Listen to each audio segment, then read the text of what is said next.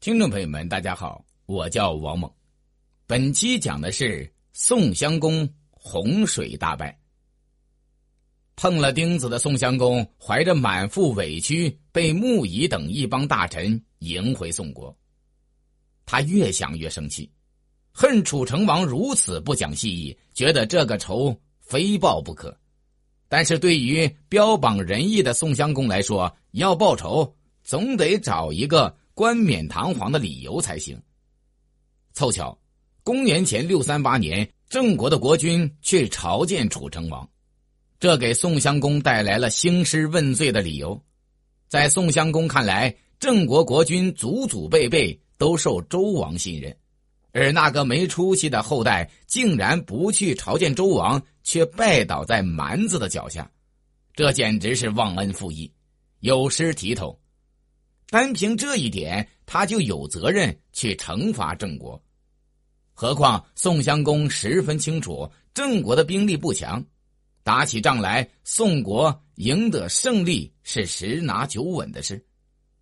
郑是楚的盟国，把郑国打败了，好歹可以出一出这口恶气了。此时提不同意见的还是那个木仪。他认为攻打郑国可能引起楚国出兵干涉，会闯出乱子的。他劝宋襄公忍耐一下，但是宋襄公仍旧不听。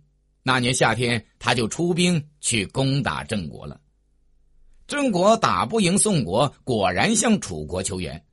楚成王立刻发兵，矛头直指向宋国。宋襄公得到消息，急忙带领军队往回赶。宋军赶到洪水北岸时，楚军也已经到达洪水南岸了。两军隔河相对，大战一触即发。穆仪对宋襄公说：“算了吧，楚强我弱，趁现在还没打起来，同楚军讲和吧。”可宋襄公不答应。宋军列好了阵势，楚军正在乱哄哄的渡河。穆仪对宋襄公说。敌军多，我军少，趁他们刚渡河的时机，给他们来个迎头痛击，或许能够打败他们。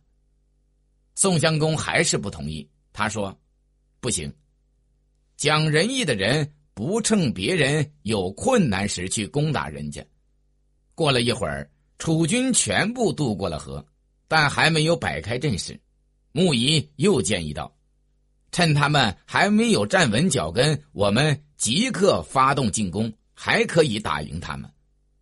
宋襄公仍旧不同意，他说：“不行，讲仁义的人不去攻击不成阵势的队伍。”不一会儿，楚军摆好了阵势，千军万马冲杀过来了。到了这时，宋襄公才下令还击，但是为时已晚。宋军抵挡不住，一个个倒了下去，全部被楚军歼灭了。宋襄公自己大腿上也挨了一箭，受了重伤，在穆仪等人的拼死保护下，才狼狈的逃了回去。洪水之战以宋襄公的彻底失败而告终，宋襄公争霸的理想由此破灭了。回到宋国，大臣们都埋怨宋襄公丧失战机。宋襄公却理由十足的争辩说：“讲仁义的人不去伤害已经受伤的人，这叫做君子不重伤；不去捉拿头发已经花白的老人，这叫做不擒二毛。我怎能忍心向没有摆好阵势的敌军发动进攻呢？”宋襄公的伤势很重，洪水之战以后不到几个月，他就死去了。感谢聆听。